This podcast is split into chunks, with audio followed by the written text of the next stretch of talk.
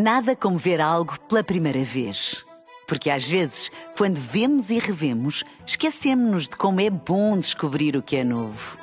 Agora imagine que viu o mundo sempre como se fosse a primeira vez. Zais. Veja como se fosse a primeira vez. Na rádio, no digital, em podcast. Música para sentir, informação para decidir.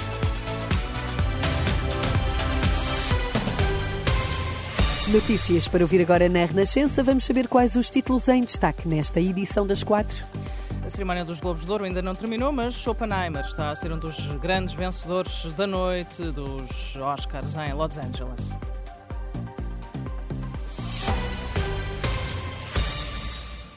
O filme Oppenheimer está a consagrar-se como um dos grandes vencedores dos Globos de Ouro. Cillian Murphy como melhor ator na categoria de drama e Robert Downey Jr. como ator secundário foram ambos reconhecidos pelos papéis que desempenham no filme, enquanto que Christopher Nolan arrecada o prémio de melhor realizador.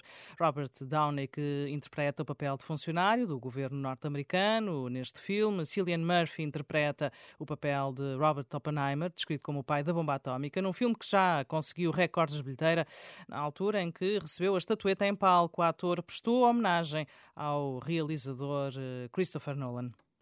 I knew the first time that I walked on uh, Diz que desde que começou a trabalhar com Christopher Nolan, soube que ele era um realizador diferente, percebeu o seu nível de rigor, o foco e a dedicação, percebeu que estava nas mãos de um diretor visionário.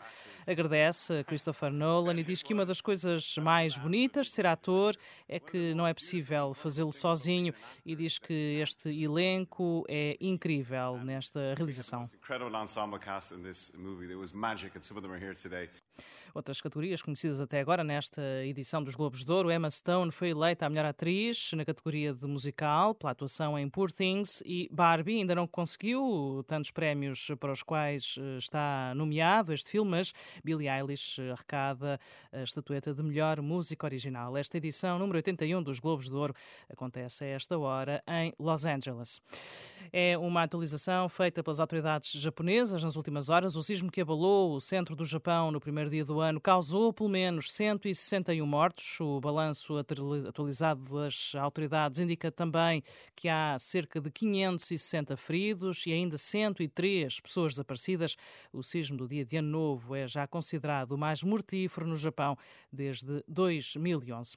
Por cá, a Liga dos Bombeiros Portugueses deve decidir hoje se as corporações vão passar a cobrar uma taxa aos hospitais que retenham macas de ambulância, uma penalização que pode chegar aos 300 euros por cada 7 horas. A medida será depois também analisada na reunião que a Liga dos Bombeiros vai ter na terça-feira com a direção executiva do Serviço Nacional de Saúde. A Liga garante que a cobrança da taxa aos hospitais entrará em vigor no dia seguinte, caso não saia uma alternativa dessa reunião com a direção executiva do SNS. O cargo de Presidente do Conselho Europeu poderá ficar vago quatro meses antes do previsto. Charles Michel será candidato a eurodeputado pelo seu partido nas eleições de junho e vai renunciar ao cargo se for eleito. Se não for designado um sucessor, o Presidente em exercício do Conselho Europeu será temporariamente Viktor Orban, Primeiro-Ministro da Hungria país que ocupa a presidência rotativa do Conselho da União no segundo semestre do ano. Michel disse ontem em Bruxelas que é possível evitar esse cenário através de uma decisão no Conselho Europeu de junho por maioria simples.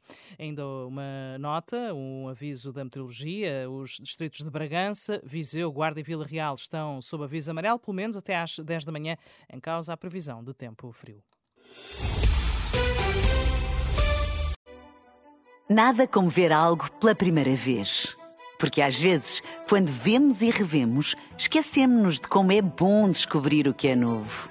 Agora imagine que viu o mundo sempre como se fosse a primeira vez. Zais. Veja como se fosse a primeira vez.